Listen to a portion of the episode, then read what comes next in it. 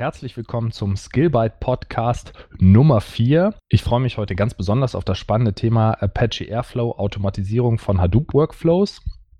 Und wenn ihr Leserfragen habt im Verlaufe des äh, Podcasts oder Zuhörerfragen, muss ich ja besser sagen, dann könnt ihr die gerne einsenden an podcast.skillbyte.de. Je nachdem, wo ihr uns hört, auf dieser oder iTunes lasst uns gerne eine 5-Sterne-Bewertung äh, da oder einen Kommentar und sagt uns, was wir besser machen können oder auch was euch gefällt. Das motiviert uns ganz doll und so können wir unseren Podcast noch besser auf euch zuschneiden. Und heute freue ich mich ganz besonders, denn ich habe den Oliver dabei.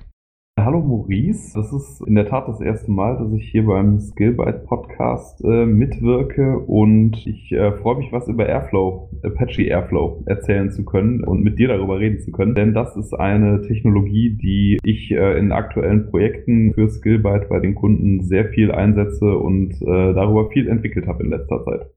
Ja, ich freue mich auch mit dir darüber jetzt zu sprechen in den nächsten, ja, so 30, 45 Minuten. Du hast es eingangs schon erwähnt, du hast ja jetzt in den letzten ja, Monaten dich sehr intensiv mit Airflow beschäftigt. Vielleicht möchtest du unseren Zuhörern kurz sagen, um was es sich dabei handelt. Was genau ist Apache Airflow? Apache Airflow ist ein Scheduling-Tool, eine, eine, eine Plattform für Scheduling von Jobs allgemein. Wir setzen es zurzeit vor allem im Hadoop-Stack ein Prinzipiell ist es aber möglich, damit jede Art von, von Prozess in irgendeiner Form zu, zu automatisieren, sei das jetzt in der Cloud oder auch nur systemeigene Prozesse, als wenn man damit quasi das gute altbekannte Cron ablösen wollte.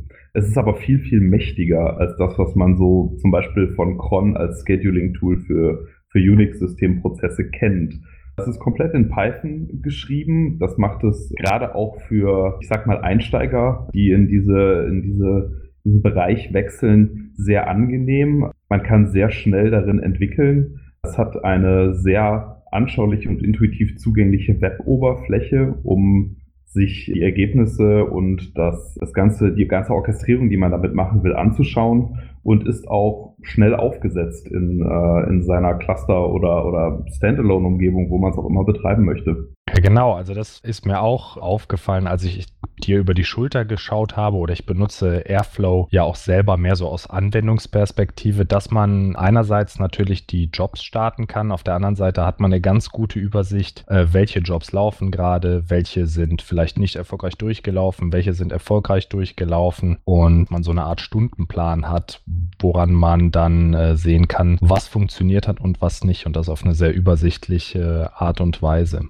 Gestartet wurde das Projekt ja vor einigen Jahren von einem Entwickler, glaube ich, von Airbnb. Ne? Deshalb heißt es, glaube ich, auch Airflow oder das Air hat es da reingeschafft in die Namensbezeichnung. Ja, genau. Das ist auch ähm, mein Kenntnisstand. Es ist, soweit ich weiß, von vornherein als Open Source Projekt angelegt worden und wird äh, noch immer bei Airbnb und auch diversen anderen ja, Enterprise-Level-Unternehmungen im Produktivbetrieb eingesetzt, vor allem eben im Big Data-Umfeld zur um Scheduling und generell zur Orchestrierung von im, im deutschen Umfeld würde man sagen ETL-Prozessen, also ähm, extrahieren, transformieren, laden oder extract, transform, load.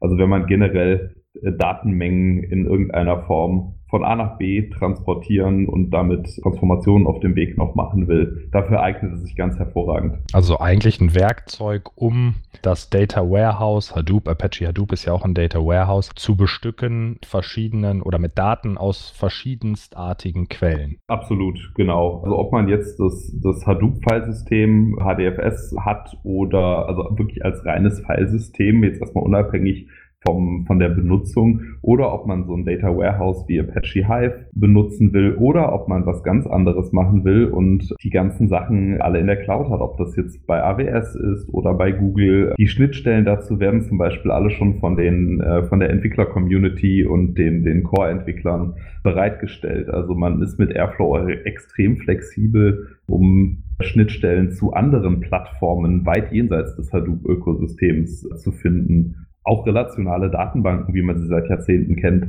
kann man direkt ansteuern mit Airflow. Also man kann das wirklich in seinem kompletten Technologiestack, wie er vielleicht sehr natürlich gewachsen sein kann in einem Unternehmen, direkt einsetzen und damit losarbeiten. Mhm. Es ist auch Also ich habe es noch nicht selber gesehen, aber es ist ja wohl auch clusterfähig und kann über mehrere Knoten, also Rechnerverbünde oder Server skalieren, sodass, wenn ein Knoten ausfällt, automatisch ein anderer Rechner die, das Scheduling der Jobs übernehmen kann. Ne? Ja, genau. Airflow selber besteht aus mehreren verschiedenen Diensten, die prinzipiell alle so aufgesetzt werden können, dass sie hochverfügbar sind oder zumindest Failover-Mechanismen sofort greifen können. Mhm. Das ist sehr praktisch. Das ist auch in dem aktuellen Umfeld, in dem äh, ich es äh, jetzt einsetze und dafür entwickelt habe, äh, der Fall, sodass eigentlich ein Single Point of Failure sein könnte, ist es aber glücklicherweise nicht. Das Scheduler, den du gerade schon erwähnt hast, das ist wirklich das, äh, das Herzstück von so einem Airflow-Setup, weil dieser Dienst dafür sorgt, dass eben die verschiedenen Jobs voneinander wissen, miteinander interagieren können und einfach regelmäßig zu den gewünschten Startpunkten laufen können. Der überwacht das Ganze. Das kann man entsprechend hochverfügbar äh, anlegen, das ist kein Problem. Airflow benutzt eine Datenbank im Hintergrund, mhm. wo die Informationen über die verschiedenen Jobs und auch der Austausch von ähm, Informationen zwischen verschiedenen Jobabschnitten, zwischen Tasks, wie es in dem Umfeld heißt, stattfindet und so weiter. Die kann man natürlich auch hochverfügbar anlegen, sodass im Falle von Ausfällen alles immer noch funktionieren kann. Und Airflow kann auch in einem Cluster-Modus selber arbeiten. Also man mhm. kann wirklich einen ganzen Cluster von Knoten nehmen, die die Arbeit wirklich ausführen, jenseits mhm. dieses Scheduling-Hosts oder Dienstes vielmehr. Und das können beliebig viele sein. Das kann eine komplette Cluster-Umgebung sein.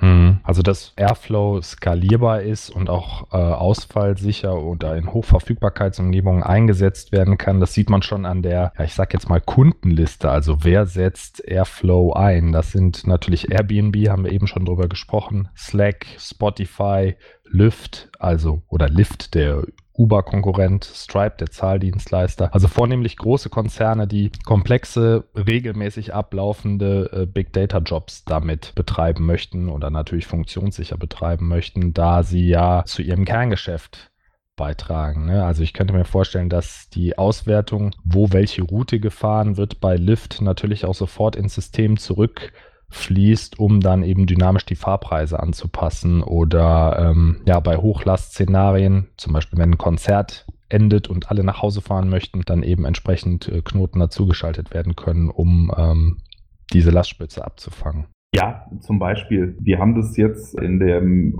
in aktuellen äh, Prozessen im Einsatz, um zum Beispiel Data Warehäuser zu befüllen mit Daten, die dann in Business Intelligence Prozessen genutzt werden, mhm. wo einfach sehr kontinuierlich im 5 Minuten oder 1 Stunden Rhythmus Rohdaten eintreffen auf bestimmten, ich sag mal, Randknoten des Clusters, die von, von außen zugänglich sind. Und dann müssen die Daten auf, eingesammelt werden, die müssen aufbereitet werden. Dann müssen sie ins Data Warehouse und in die entsprechenden Kataloge eingetragen werden. Und man möchte natürlich auch darüber informiert sein, wie gerade der Stand der Dinge ist. Das heißt, man kann auch damit direkt schon Prozesse anstoßen in diesem Airflow-Orchester, die dann die Datenqualität automatisch überwachen all solche Sachen. Also das ist extrem wichtig und vielseitig und dadurch, dass es Schnittstellen zu allen gängigen ähm, ja, Datenhaltungsumgebungen besitzt,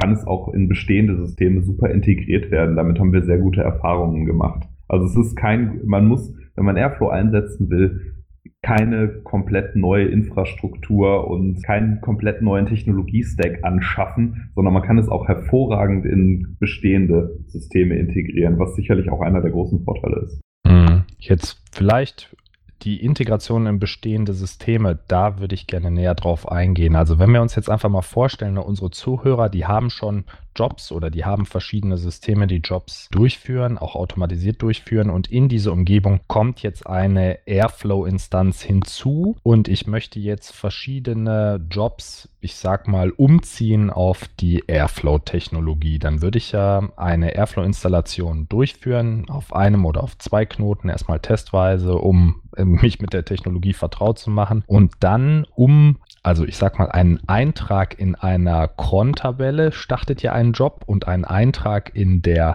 Airflow-Tabelle, den würde ich ja dann über einen sogenannten DAG anlegen, also Directed Acyclic Graph, gerichteten azyklischen Graphen. Das ist ja quasi so eine Art Datei, die beschreibt, wie der Job abzulaufen hat.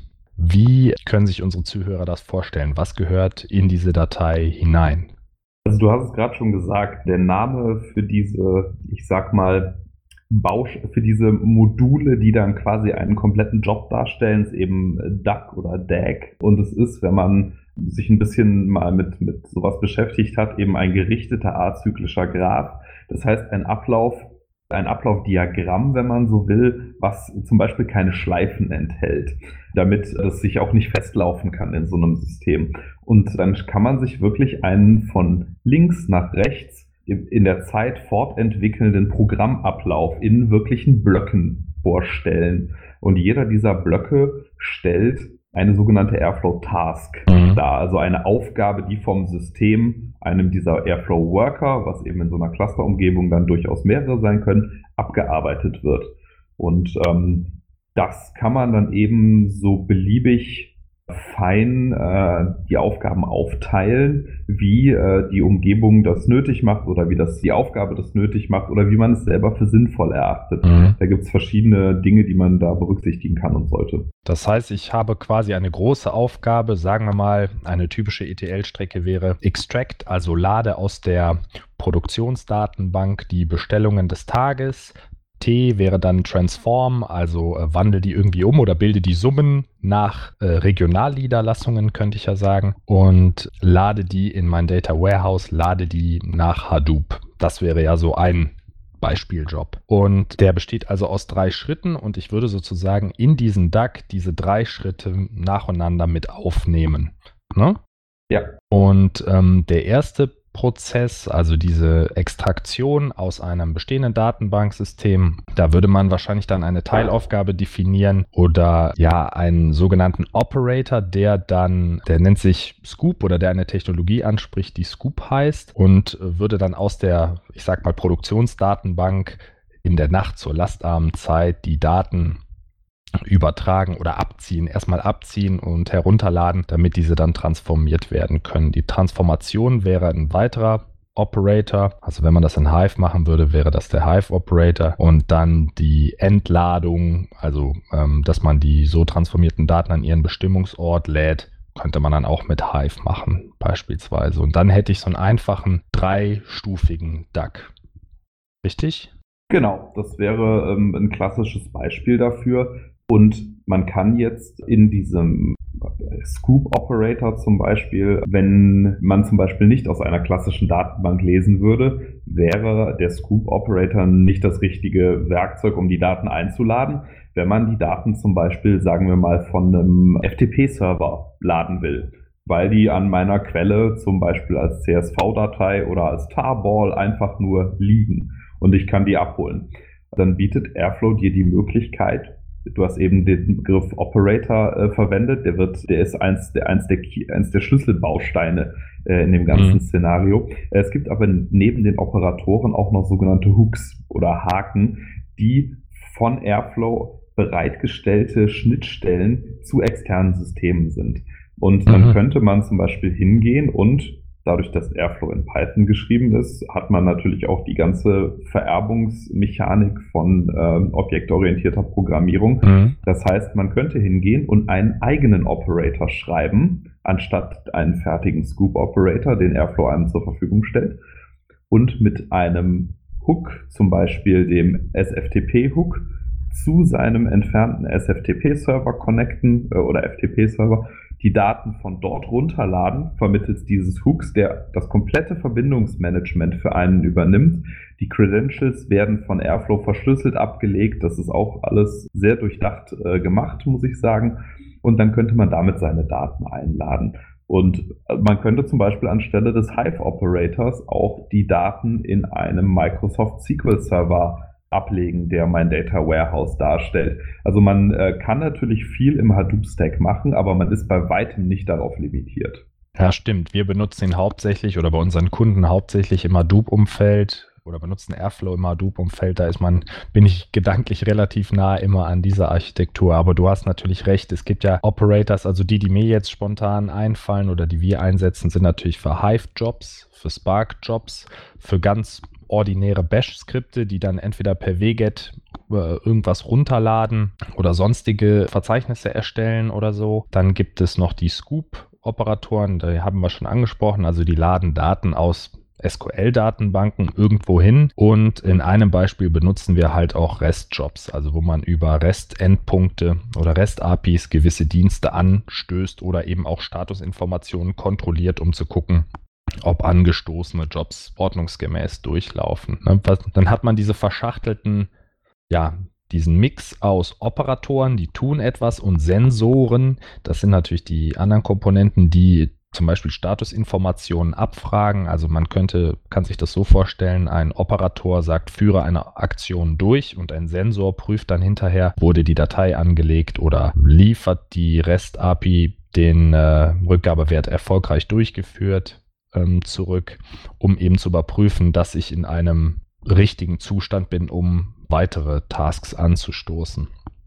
Und am Ende erscheint dann in dieser, äh, dieser Übersicht, hat man so eine schöne Grafik mit den einzelnen Teilaufgaben und sieht, welche Kästchen davon grün sind, welche gelb sind, also welche noch oder, oder hellgrün, welche noch bearbeitet werden und welche eben auch Fehler geworfen haben, wenn dem denn so ist. Genau, und ich würde gerne auf das letzte Stichwort äh, Fehler eingehen. Mhm die meisten, die vorher schon mal was in Richtung Scheduling oder automatisierte Prozesse oder sogar Orchestrierung von, von größeren Szenarien was gemacht haben, werden sich mit dem Problem konfrontiert gesehen haben, was passiert, wenn mal ein Prozess fehlschlägt mhm. oder ich korrupte Daten habe und äh, dadurch ja, Prozesse ins Stottern geraten und irgendwelche Dinge einfach schieflaufen können. Das mhm. kann ja immer mal der Fall sein. Airflow hat den sehr angenehmen Vorteil, dass es sehr äh, gesprächig konfiguriert werden kann. Man hat viele Möglichkeiten,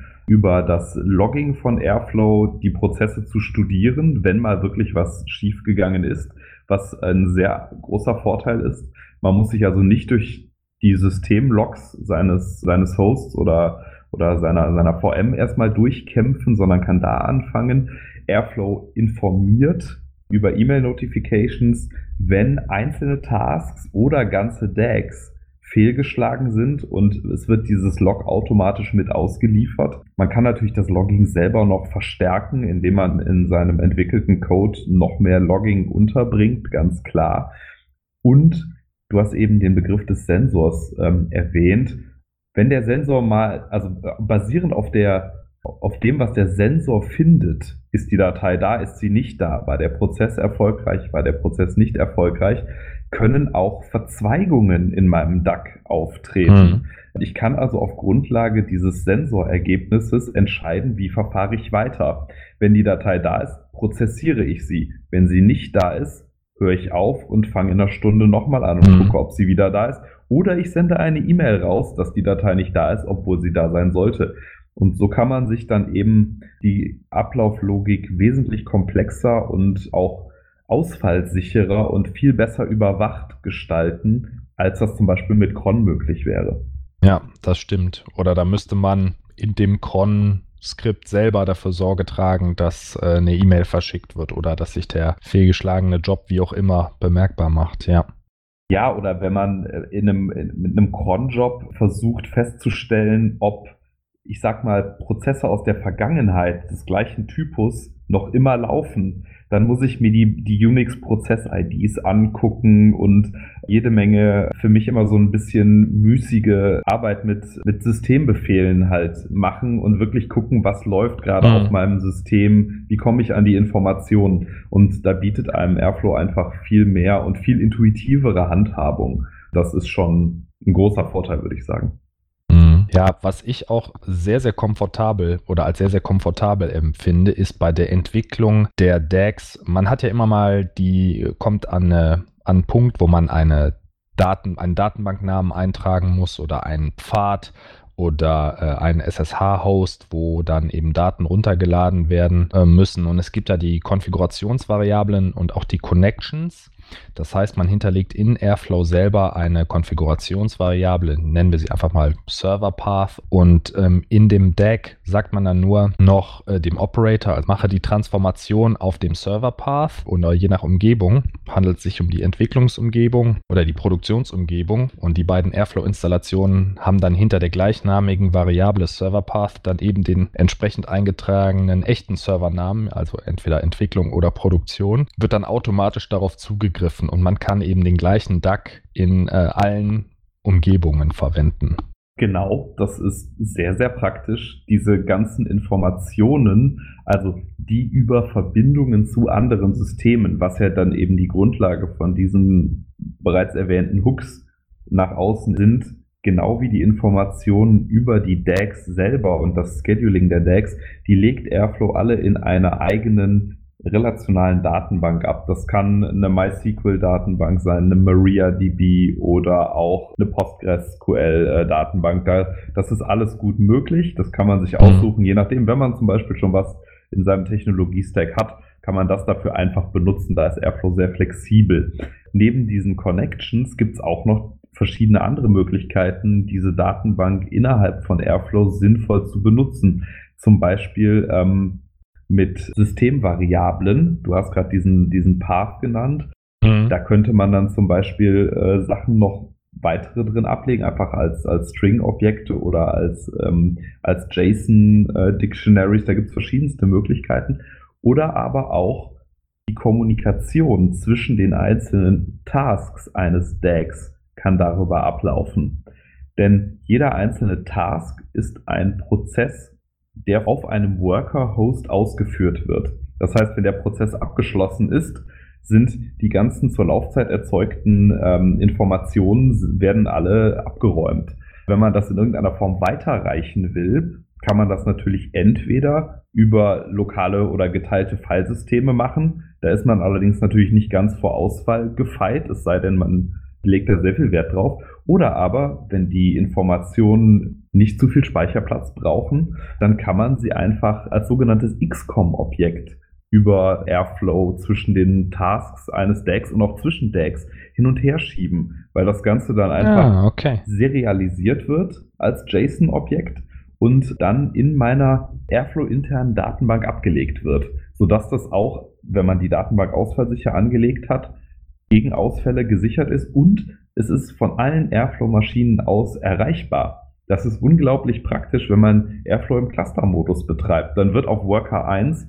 eine Task ausgeführt und auf Worker 27 auch. Und die können sich über diese Datenbank gegenseitig Informationen zuspielen. Hm, okay, also zum Beispiel, wenn man, ich sag mal, dynamische Ziele hat oder man muss Dateien irgendwie hochladen und man des Server äh, wo man es hinladen muss, entscheidet sich erst im Laufe von einem Job. Es kann ja sein, dass je nach Auswertungsergebnis von einer vorherigen Stufe das auf einen unterschiedlichen Zielserver geladen werden muss und dann könnte man das per XCOM dann verteilen und sagen, okay, bei dem und dem Ergebnis muss es auf die und jene Server geladen Zum Beispiel, werden. genau.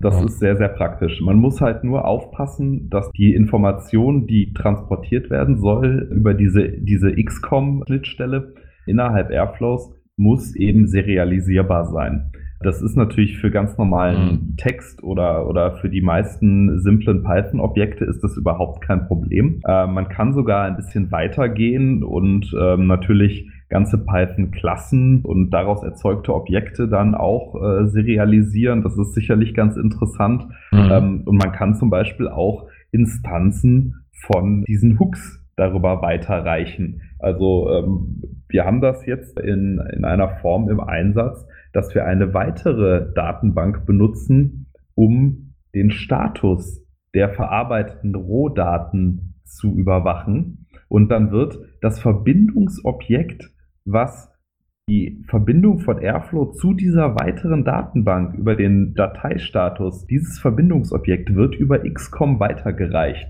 weil es eben innerhalb von Python in einer Klasse existiert und dann eben dieses Objekt dann serialisierbar ist und so weitergereicht werden kann. Also das ist ein sehr ausgefuchstes System. Ja, und doch sehr flexibel. Also man kann sich da jede Menge Fälle überlegen, in denen das sinnvoll ist. Oder ich glaube, bei Airflow ist es ganz wichtig, dass man erkennt, okay, man ist nicht, äh, man hat sehr viele Möglichkeiten und man wird nicht festgelegt auf eine vorherige Struktur, sondern man hat überall äh, Erweiterungsmöglichkeiten. Entweder, du hast es eben schon angesprochen, erweitere ich mit Python direkt eine Schnittstelle von Airflow und ich kann auch, da es Open Source ist, den Source Code erweitern, wenn das nötig sein sollte. Ich weiß, wir haben da mal Bugfixing drin betrieben und ähm, gewisse Probleme nachgestellt und das ist schon auf jeden Fall ein Vorteil, dass man direkt da reinschauen kann und ähm, so viele Erweiterungsmöglichkeiten hat. Auf jeden Fall. Die Community der Entwickler ist auch groß, vielseitig aufgestellt und sehr aktiv. Also wenn man bereit ist, die äh, auch kleinere, kleinere Patches sich aus dem, aus dem GitHub Repository zu ziehen, dann kann man da sehr schnell auch äh, Entwicklung äh, dran betreiben. Das muss man sich natürlich überlegen, ob das in der Produktionsumgebung unbedingt angebracht ist aber es findet rege Entwicklung statt und es gibt auch für den nächsten großen Release Airflow 2 ist die Liste der neuen äh, Möglichkeiten und Features, die geboten werden, auch äh, wirklich sehr, sehr groß. Okay, also was ich auch immer an Airflow ja fast mit das im, im Betrieb, nicht, wir haben ja jetzt sehr viel von der Entwicklung gesprochen, also wie lege ich diese Tasks an, die mit äh, Airflow gestartet und überwacht werden können, sondern im täglichen Betrieb habe ich ja ein Sammelsorium von Tasks. Bei einem unserer Kunden haben wir so 40 bis 60 Tasks, würde ich sagen, die jeden Tag ausgeführt werden, teilweise mehrmals am Tag. Und äh, man hat eben auf einen Blick, hat man diese Übersicht über die, entweder schaut man sich einen Job im Detail an und guckt, welche einzelnen Ausführungsstufen gibt es da drin und ähm, sieht dann eben grüne Kästchen für erfolgreiche Ausführungsstufen oder rote Kästchen für eben nicht erfolgreiche Ausführungsstufen. Da hat man dann, du hast es eben auch schon angesprochen, sehr viel Logging-Möglichkeit, um zu gucken, okay, warum hat der Job es nicht geschafft? Warum ist er nicht erfolgreich durchgelaufen? Und was ich dann super praktisch finde, ist, dass man diese einzelnen Stages, also sagen wir mal bei so einem dreistufigen Job, ist nur die letzte Stufe nicht erfolgreich durchgelaufen, dann kann man die letzte Stufe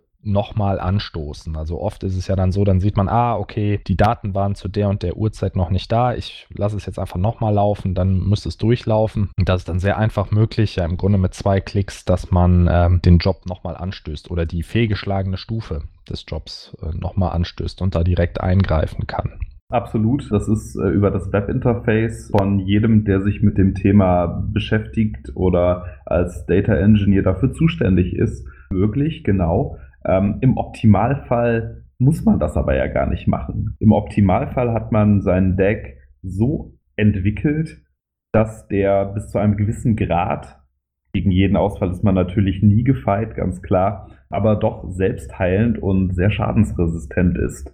Also ich habe eben ganz kurz erwähnt, dass man die Möglichkeit hat, auch Verzweigungen in seinen Decks zu machen, die auf Entscheidungen äh, basieren. Da sind nicht nur Sensoren für zuständig, die das äh, proaktiv machen, sondern auch äh, es gibt die Möglichkeit, auf fehlgeschlagene Tasks zu reagieren. Mhm. In den Decks, die ich in der Vergangenheit entwickelt habe, ist es dann zum Beispiel so, dass wenn ein, sagen wir mal, eine Task fehlschlägt, die mhm. hätte Dateien herunterladen sollen. Und dann ist zum Beispiel die Verbindung abgebrochen, deswegen ist der Download einer Datei unvollständig. Dann möchte ich diese unvollständige, weil möglicherweise korrupte Datei nicht weiterverarbeiten und ich möchte auch nicht dokumentiert haben, dass die erfolgreich verarbeitet wurde. Dann würde dem Deck jetzt eine Task ausgelöst werden durch das Fehlschlagen dieser ersten Download-Task, mhm. die den Ursprungszustand meines Systems vor dem Download wiederherstellt. Sprich, die löscht alle Dateien, die in dem Zyklus heruntergeladen wurden, mhm. löscht eventuelle Einträge in einer Statusdatenbank zum Beispiel, wo der Download dokumentiert wurde, damit in der nächsten Runde diese fehlgeschlagenen Downloads nochmal neu angestoßen werden können. Das heißt, ich habe da schon Möglichkeiten, dass einfach über so den Zyk über die verschiedenen Zyklen meines Decks das automatisch alles über die Zeit sich äh, wieder erholen zu lassen und mhm. sich selbst zu heilen. Und letztlich kann man auch jeder Task noch verschieden viele Möglichkeiten einräumen, sich selbst neu zu starten. Weil zum Beispiel gerade Daten nicht da waren. Dann sagt man, versuch's in einer halben Stunde nochmal, bevor der Deck erst am nächsten Tag zum Beispiel wieder läuft. Also auch da gibt es sehr, sehr viele Möglichkeiten.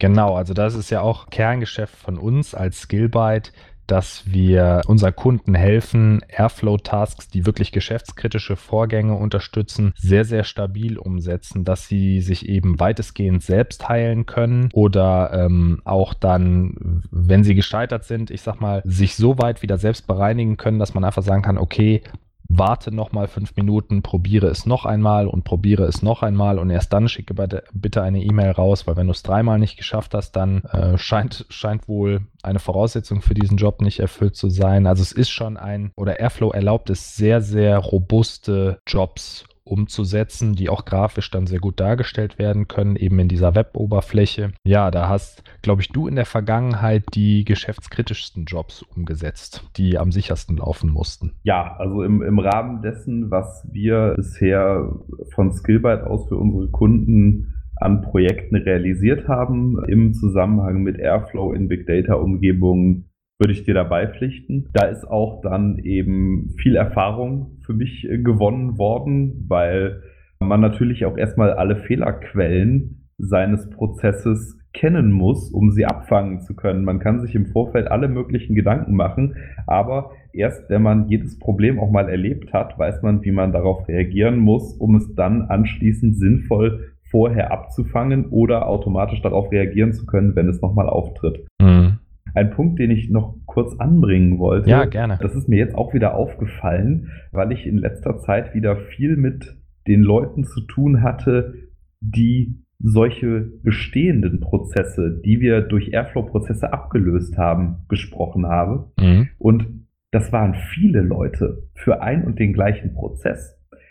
Mit Airflow hat man eigentlich alles an einem Punkt gesammelt. Man kann quasi jeden Prozess würde ich jetzt soweit sagen, egal wie komplex er ist, damit abbilden und auch darüber kontrollieren. Es ist nicht mehr nötig, Leute zu haben, die in irgendeiner Form bestimmte, bestimmte Systeme überwachen, wo einfach mit einem Cronjob irgendwas drauf läuft oder man hat die nächste Abteilung, die über SSIS Pakete be betreut, die in einem SQL-Server-Umfeld dann wieder Dinge verrichten oder Leute, die explizit nur für den Hadoop-Stack zuständig sind. Mhm. Das kann man wirklich mit weniger Person Power in Airflow einfach alles sammeln. Mhm. Ähm, das spart auch unglaublich Humanressourcen. Ja, beziehungsweise die können dann eben effizienter eingesetzt werden und sinnvollere Dinge tun, als jeden Morgen drauf zu gucken, ob der Server noch läuft oder ob der Job durchgeführt ist. Ne? Aber das, was du sagst, empfinde ich auch als große Stärke von Airflow. Darüber hinaus ist es auch glaube ich, ganz, ganz wichtig, äh, unseren Zuhörern zu sagen, dieser DAC, der ist ja am Ende eine Datei. Das heißt, ich habe den kompletten Ablauf eines Jobs mit allen Fehlermöglichkeiten oder äh, verzweigenden Ausführungsmöglichkeiten in einer Datei. Die liegt in Git. Repositorium, die ist versionierbar, die kann von den Entwicklern oder den Verantwortlichen dann eben angesehen, angepasst werden. Man kann neue äh, Notification-E-Mail-Adressen zum Beispiel aufnehmen, äh, die sich sofort auswirken und hat quasi auf einen Blick an zentraler Stelle alle äh, Übersicht über die einzelnen Jobs und äh, das ist sehr, sehr praktisch für die Entwicklung und auch für den Betrieb hinterher. Was ich wirklich empfehlen würde unseren Zuhörern ist mal sich Airflow.apache.org anzuschauen. Da gibt es auch Screenshots, dass man äh, sich mal ein Bild davon machen kann, wie so eine ja, wie die Webanwendung aussieht oder wie auch die ähm, einzelnen Jobs dann dargestellt werden, eben genau mit den einzelnen Statusinformationen und dieser tabellarischen Liste oder diesem Stundenplan, wo man dann sehen kann, äh, welche Jobs aktiv sind, wann der nächste Run ist, wie der letzte Run gelaufen ist und äh, man bekommt sehr viele Informationen über die einzelnen Jobs unter airflow.apache.org. Du hast es gerade nochmal ja indirekt eigentlich gesagt apache.airflow. Mhm. Das Ganze ist, das haben wir eingangs gesagt, ja ein äh, reines Open Source Projekt mit einer, wie ich schon mehrfach gesagt habe, sehr regen äh, Entwickler-Community. Das führt aber auch dazu, dass man immer mal wieder über Dinge stolpern kann, die vielleicht etwas umständlicher gelöst werden müssen oder in denen man selber noch etwas Zeit und Energie in die Weiterentwicklung von Airflow oder einzelnen Spezialkomponenten stecken müsste. Du meinst Bugs. ja, Herrgott, ja, Bugs, genau. Du meinst Bugs in Airflow, ja. Also ich würde nicht so weit gehen, äh, dass es alles, das alles als Bugs zu bezeichnen, aber es gibt zum Teil noch etwas Entwicklungspotenzial an der einen oder anderen Stelle. Mhm. Äh, das soll die gesamte Benutzererfahrung nicht schmälern. Es ist tolle Software, aber es ist am Ende des Tages Open Source Software, die immer noch weiterentwickelt wird mhm. und da muss man sich einfach drüber im Klaren sein. Also wenn man es in sehr wichtigen Prozessen, in Produktivumgebungen einsetzen möchte, sollte man sich dieser Eigenschaft einfach bewusst sein und Airflow lange getestet haben vorher und ausgiebig getestet haben. Also es ist keine Software, die out of the box das alles für mich tut, ähm, wie es, wie man das vielleicht bei, bei Enterprise Software eher hätte. Hm. Also es gibt diese Blue, blutigen Ecken, sag ich mal, die ganz bei ganz frischen Entwicklungen natürlich, wobei man sagen muss, ähm, Airflow ist seit, ich glaube, Januar 2019 von Apache zum Top-Level-Projekt ernannt worden und hat, genießt dadurch natürlich schon eine erhöhte Aufmerksamkeit und äh, erhöhte Entwicklungsgeschwindigkeit. Und wenn man Bugs meldet, wird da auch zeitnah zumindest ein Kommentar zu abgegeben. Und ich glaube auch, dass im Kern die Software sehr stabil ist und sie ja auch jetzt, wir setzen ja schon mehrere Monate oder ja, man kann schon sagen, über ein Jahr ein und haben auch mit Airflow selbst recht wenig Probleme gehabt, sondern dann sind es eher die Jobs, die darunter liegen, äh, wo man dann nachgucken muss, woran es jetzt klemmt. Und von daher hätte ich da schon ein hohes Vertrauen. Aber natürlich bei Open Source Software ist man selber verantwortlich. Ganz klar, weil das keinen wenn man die Software einfach so einsetzt, keinen Hersteller gibt dahinter, den man äh, anrufen kann im Problemfall. Ja, das ist richtig.